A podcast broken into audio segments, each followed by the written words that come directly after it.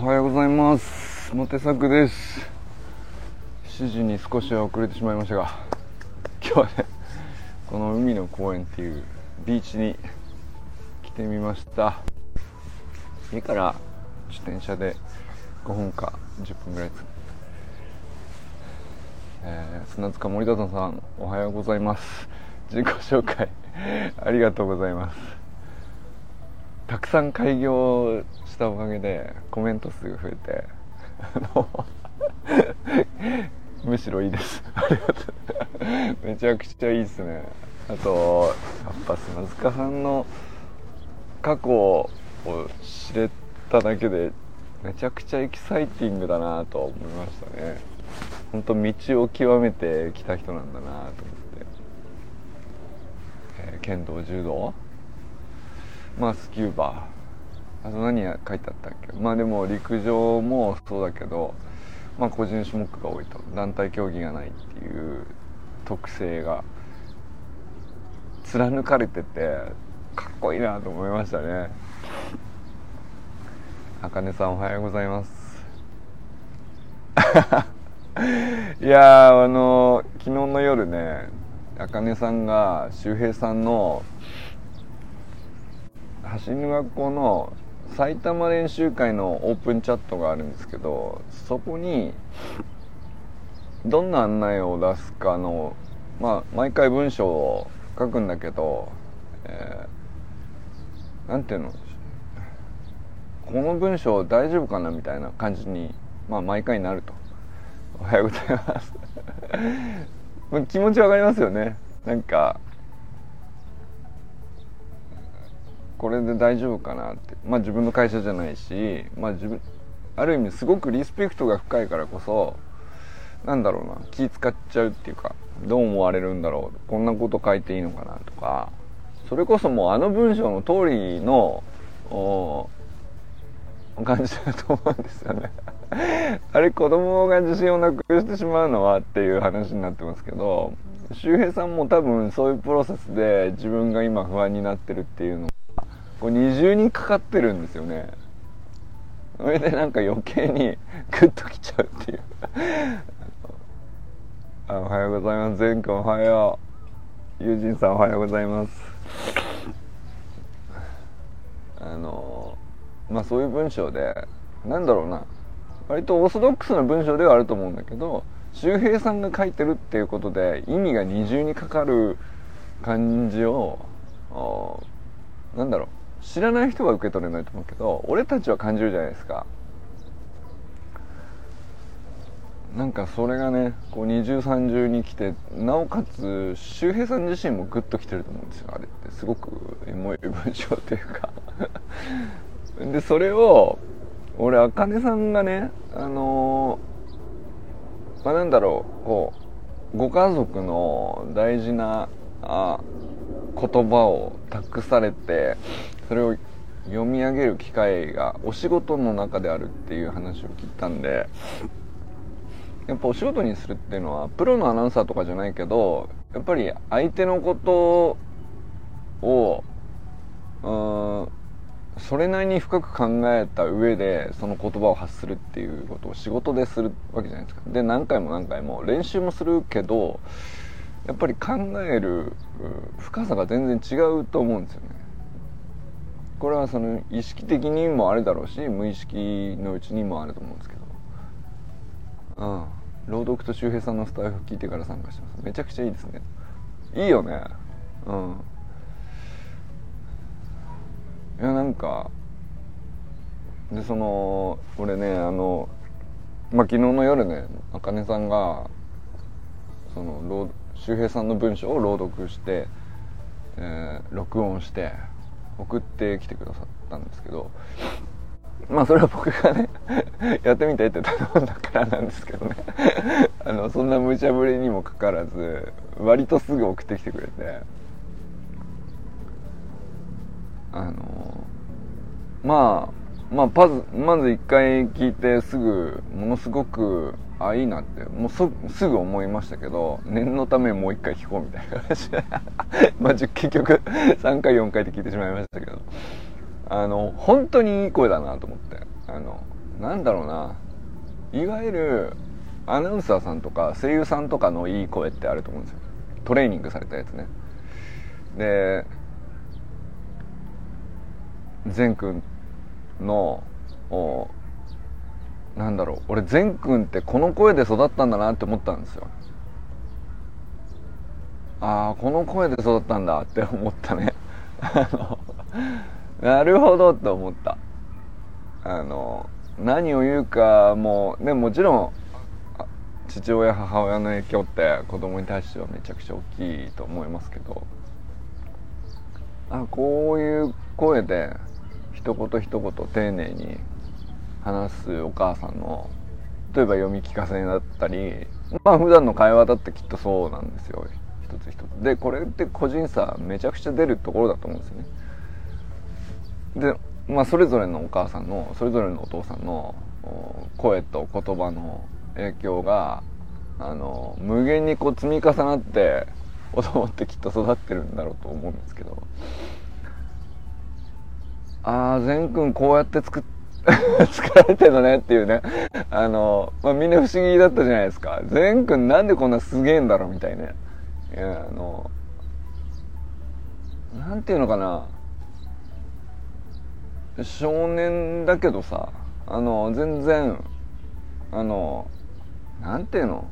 いわゆるさ大人っぽい小学生っているんですよ。めちゃくちゃそのませちゃってるっていうか。あの見えちゃってて達観しててみたいなそういう小学生って世の中いっぱいいると思うんですけどそれはそれですごいと思うけど善くんでさあの小学生でいてほしい部分はめちゃくちゃ小学生なんですよ。ででなおかつその自立する心とかあの俺は何でもできる感っていうかその万能感じゃないけどそこだけなんかそのまあ小学校低学年の時までの万能感っていうかそれもありつつでもなんていうの大人一人の大人としてこう自立して人の手を借りずにここまでは俺できますと。で人の手が必要だったら頼むべき人に頼めますとか、まあ、それも含めてなんかまあそういうところに完成度を感じるんですよね。なんかほどない完成度を感じるんですよ。それを多分みんなねその善くんってどういう人なのみたいな思ってると思うんですよね橋の学校の人たちは。できるよその、えー、三曲立てて自撮りしてトレーニングしてみたいなこと1回2回できると思うけどさ。なんだったらプレゼンまでするからね。解説とかまでするからね。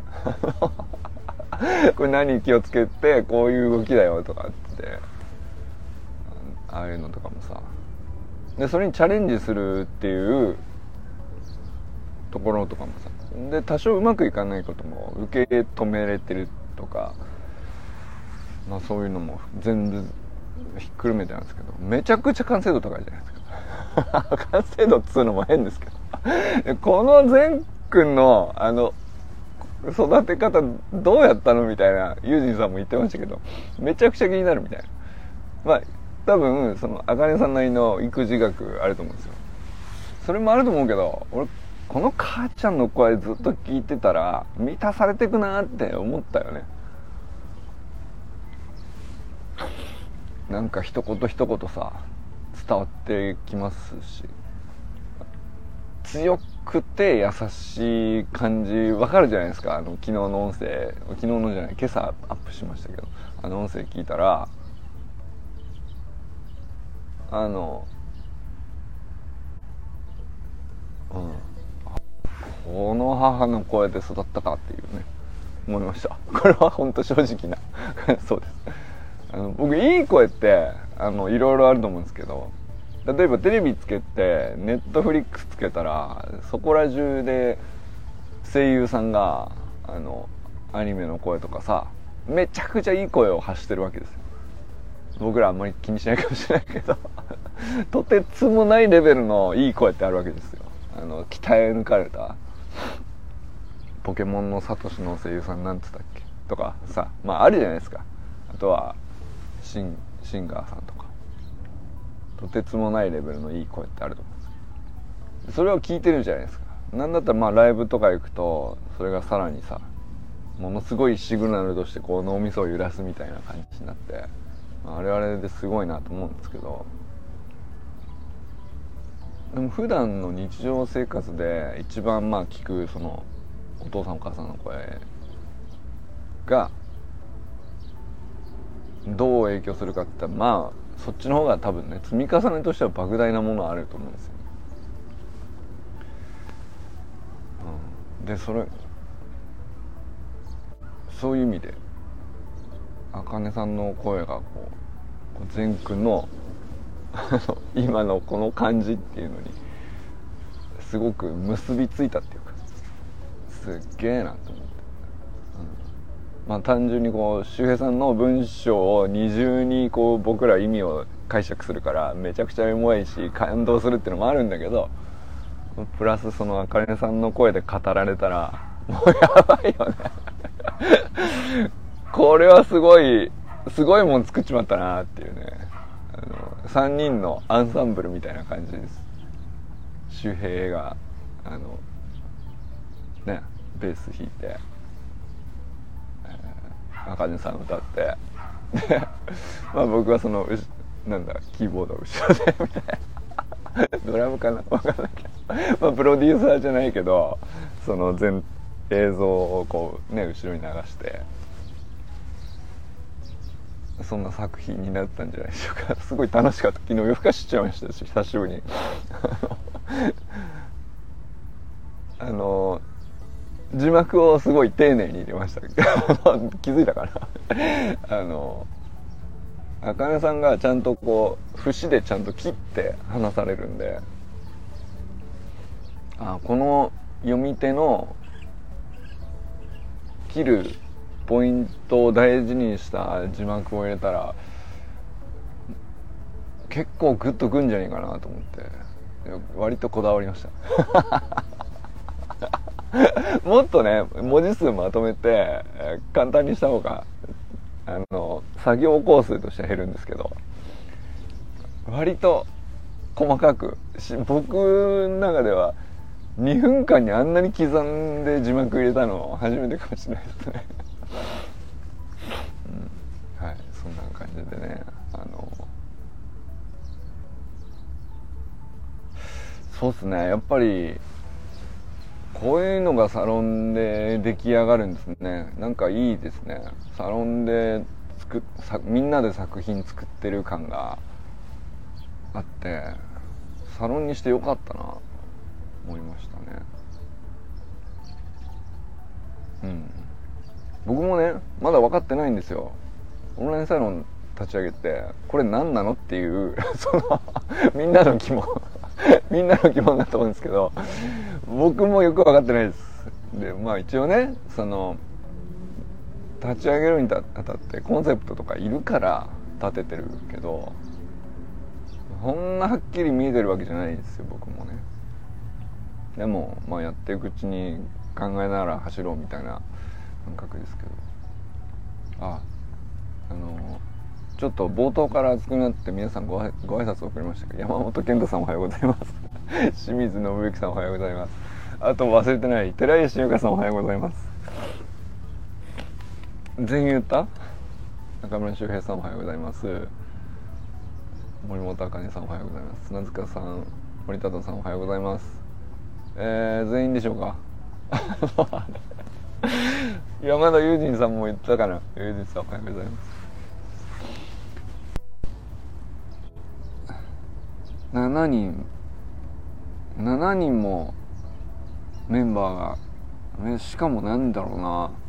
みんなこうベクトルがちょっとずつなんていうの得意分野がこう程よくずれていながら根っこのなんていうかそれこそユージンさんの言う徳みたいなものをうんとやっぱり高めたいっていう意識の人が集まってくださってこれはなんかそうそう簡単に起こらないなと思う。改めて今更ですけどちょっと思い始めて。これ貴重だからなんかなんとか なんとかねいいものにしたいなって、えー、思わされますね。なんかね。うん。あのユジンさんの「ニコマコス倫理学」の連載ももうえ連載6回ぐらい続いてるわけですけど、まあ、毎回毎回ねそのなんだろうな。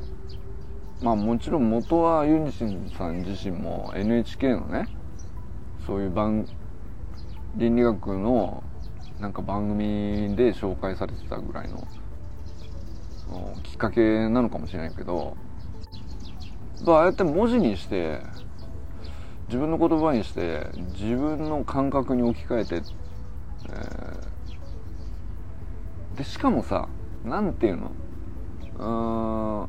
うん本にするとかレポートにするとかあの僕そういうフォーマットは何て言うの？それはそれで一定の効果あると思うんですけどうんまあその力の入り方ではなくてまあなんていうの？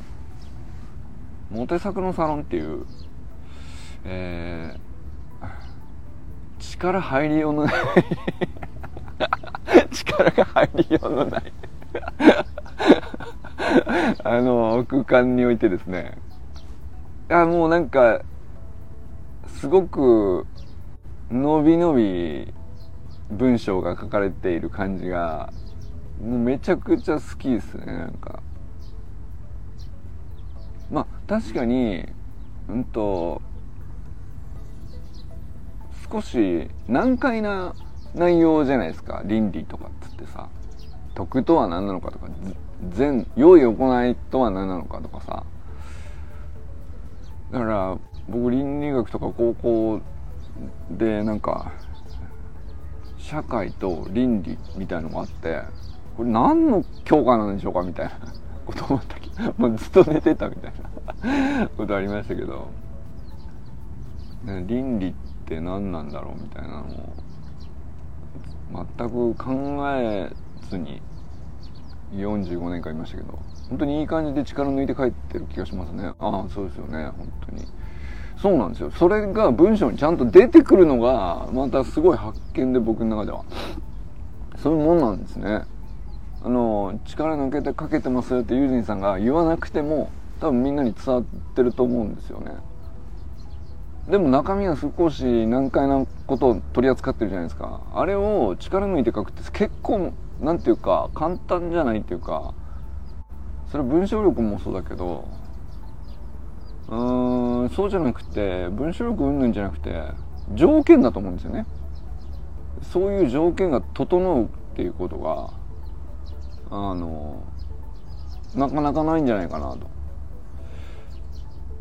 それ多分その受け手がこのメンバーであることが大事なんだと思うのね。その読む人は周平さんだろうなとか清水さんが読んでくれるだろうなとか砂塚さんがひょっとしたら目を通してくれるかもしれないとか。ゆかさんかなるほどとか。ね。でそれをモテ作がなんか思いつきで誰でも投稿していいよってしたところに投下するっていう なんかこういうその一つ一つこういろんな条件があるんですよでそれが噛み合ってあの一番こういいフォームかどうかわかんないけどリラックスした投げ方ができるっていう状態をユージンさんに今生み出してる感じがしますねなんか。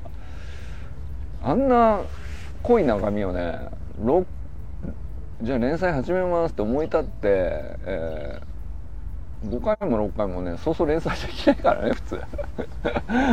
でも溢れてきたものがねこうなんていうか自分で学んではあななるほどなそういうことかってなって。それがまあ文章になる頭の中で文章になって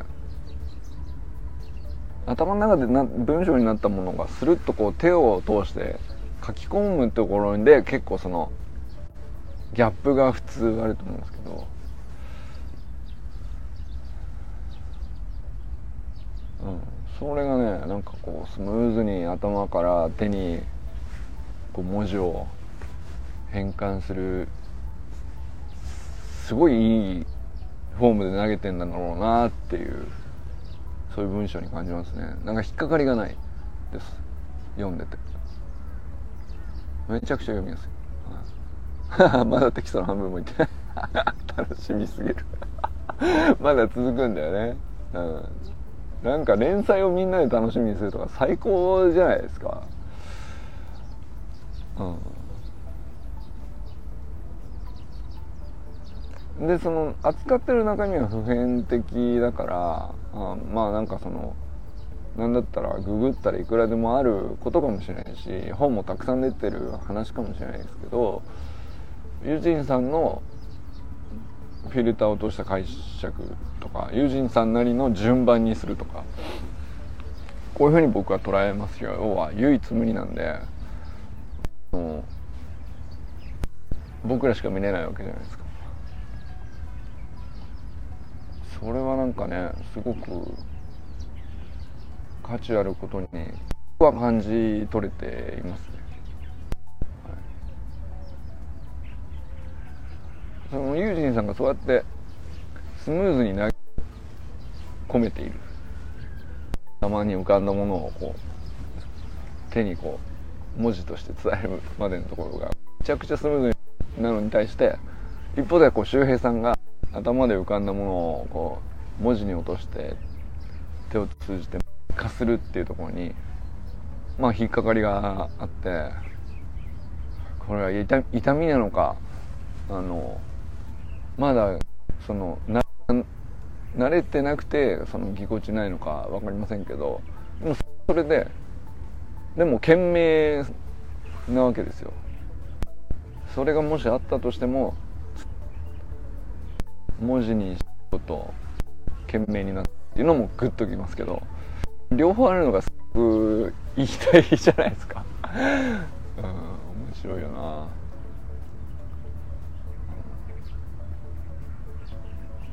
それでさなんかあのまあ例えば清水さんねあのロム線だと おっしゃいますけど。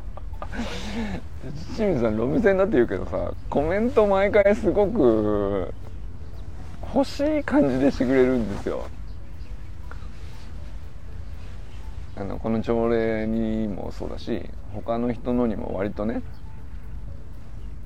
なんだろうな重すぎず軽すぎずただの通りすがりのなんでことないコメントではなくていい感じでキャッチしてくれるじゃない？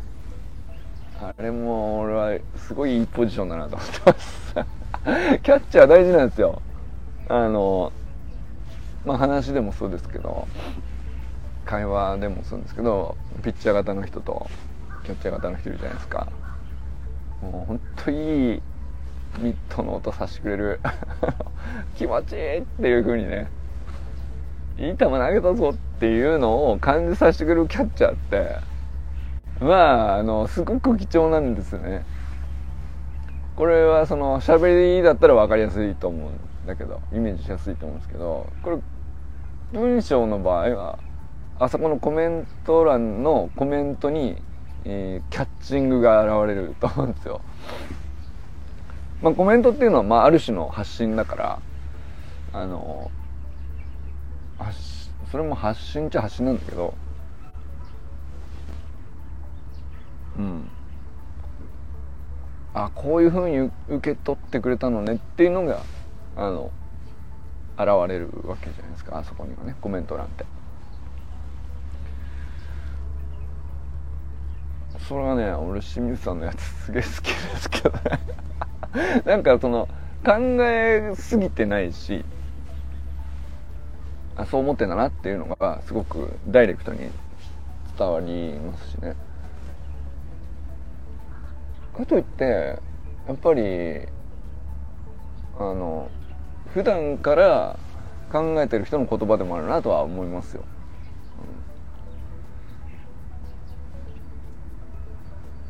うん、な気持ちいいですねあの一言コメントね。いい感じですね。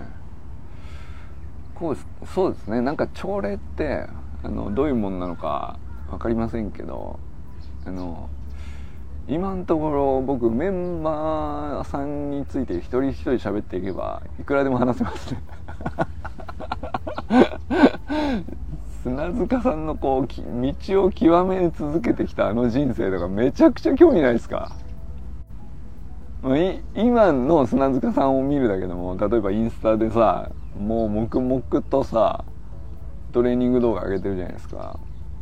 あの腕振りどこまで速くなるのかなとか思いますけど。ど どこまどうなっちゃうのこの人はっていう。えその55歳の腕振りの速さじゃないよね。すごいよな。でなんかそのやっぱ去年入ってきた時は力みがある感じだったですよね。その筋トレすっげえしてきた人のあの筋力すげえっていう感じの動きだったと思うんですよ。55歳なのに筋力がすごいっていう人ってあのそれすごいんだけど まあ結構いらっしゃるかなと思うんですよね。だけどなんかあのしなやかさというかあのスピード感とかでなおかつベースはねやっぱりずっと鍛えてきたの。筋力も伝わってくるし。なんだろうな。獣としてこう完成度の高いその肉食系の。何ですかあの僕猫科の動物が大好きなんですけど、まあ、トラとかライオンとかチーターとかってさ子供の頃にこうねはま図鑑にはまるみたいな。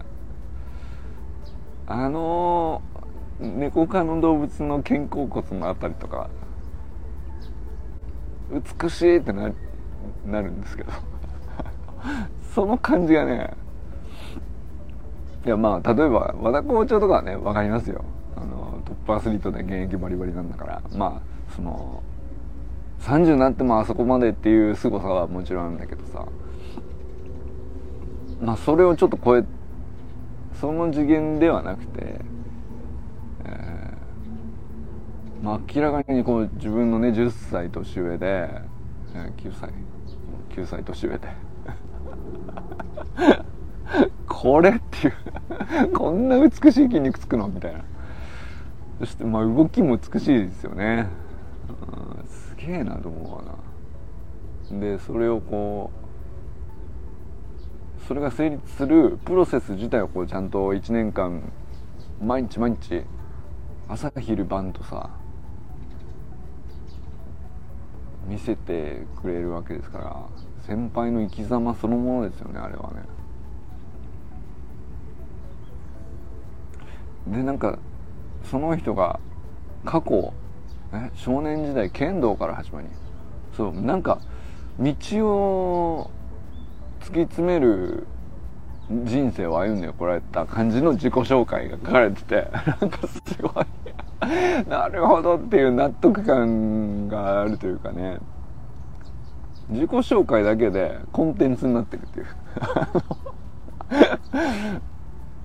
まあまあ多分その老齢になればなるほどそういうもんだと思いますけど。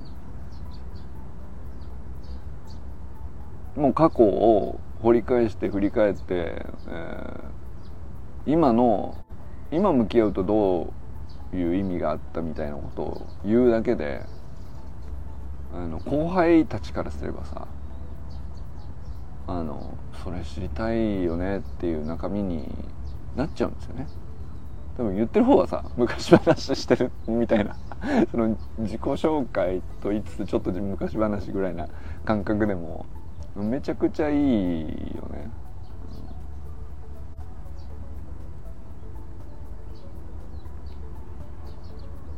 そうですね。まあスポーツだけじゃなくてやっぱりあの単純にお仕事にも興味あります。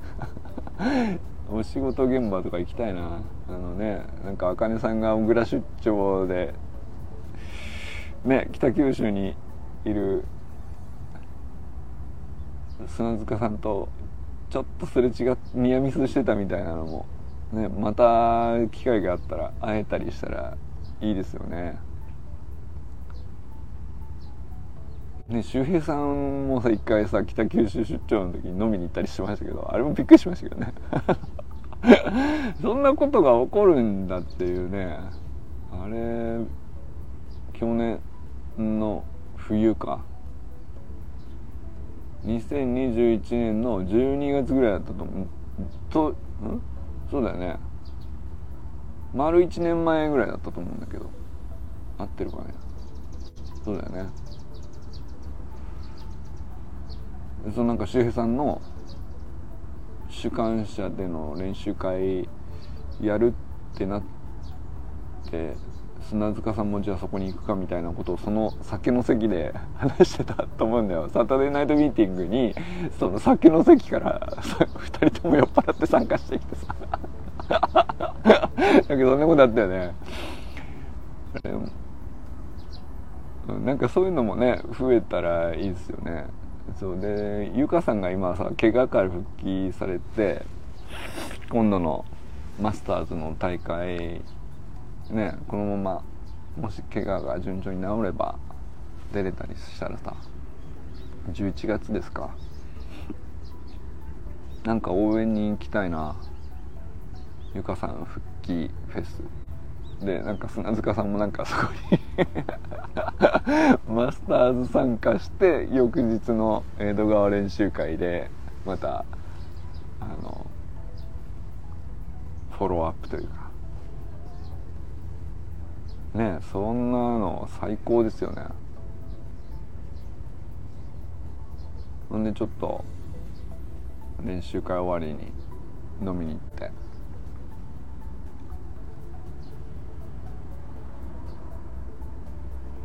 あゆかさんと砂塚さん揃ったらちょっとよだれますね。砂塚フェス。ゆかフェス？ゆかゆかフェスか。ゆかさんのコーチングプログラムはゆかフェスタイルって言うんですけど。ちょっと締め切りにってます。ゆかフェスタイルのゆかフェスタイルプレゼンツゆかフェス。でマスターズのねリベンジというか。まあ本当は夏に夏のマスターズのチャレンジのために橋の学校に、えー、ゆかさん入ってきてくれたの5月ぐらいでしたっけ？でなんか割と順調にやっぱりその経験者の動き違うなっていう感じでこうすごい綺麗な動きだったし言ってましたけど、まあ、やっぱりなんかあれですよねゆかさん多分普通のこの年齢の女性にしては筋力がすっごいあるんだと思うんだよね。で多分それで負荷が強いんだろうなと思いますけど、まあ、それでちょっとふくらはぎのお怪我がありつつ。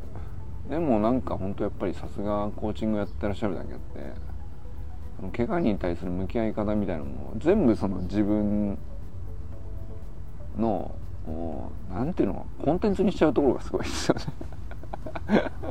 怪我をさこういうふうに向き合ってるよっていうこと自体をまあそれ本当にセルフコーチングの題材としては最高の題材ではあるんだけどそんな簡単にできないからね。その怪我して目標にしてたものがあの目の前からさっと奪われて、うん、でもそのがっかり自体は本人もあると思うんですけど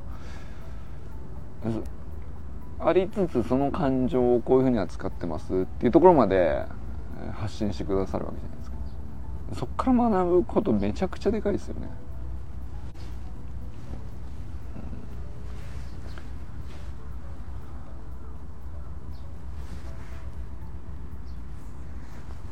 すごいメンバーですね。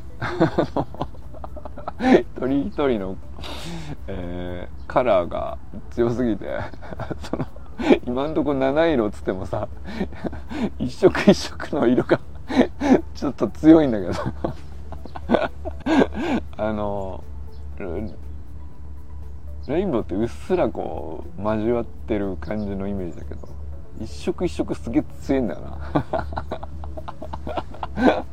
ちょうど今ね 7, 7人で7色ですけど。いいっすね。はい。今日もユージンさんとあかねさん来てくれてありがとうございます。ここのね砂浜なんでわざわざ来たかっていうとねあの、まあ、ビーチフラッグスの会場になってて今僕がここ座ってる場所もあのビーチフラッグスの大会の時に和田健一校長がねあ仕事行ってらっしゃい。和田健一校長がねここに陣取って粟田君と撮影の準備とかしながら。でまあこの後ろかなと君とかも走ってましたし、うん、この会場でね結構なメンバー来たんですよ。あの VIP な方々。いつもありがとうございます。こちらこそです。あの本当普段は全く何の誰人っ気いないこう犬のお散歩されてるぐらいの感じなんですけどねあとは、まあ、昼になると結構部活の人がねトレーニングに来たりとか割と集まってきますけど。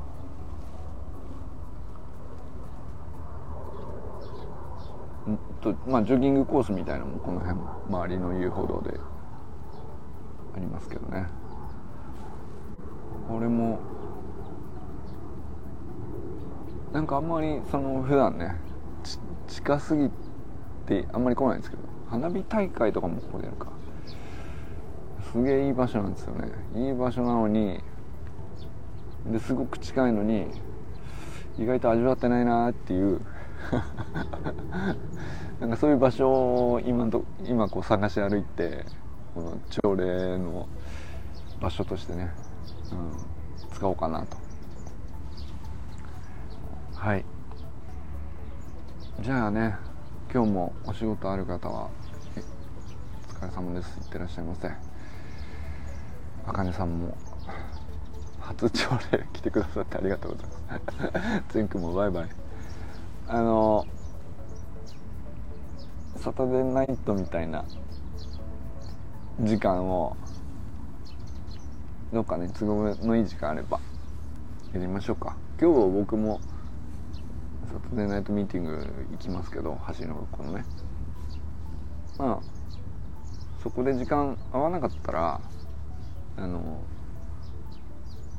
このこの辺だったら会うよっていうところで待ち合わせして久しぶりに喋りますか？っていうのもねどうですか？あのいつでもいいんで。はい。ということで今日はねあかねさんの朗読作品ができましたっていう。あれを僕は今日これから10回聞いて過ごすかな分かんないはい。ということで今日も一日上機嫌でお過ごしください。バイバイ。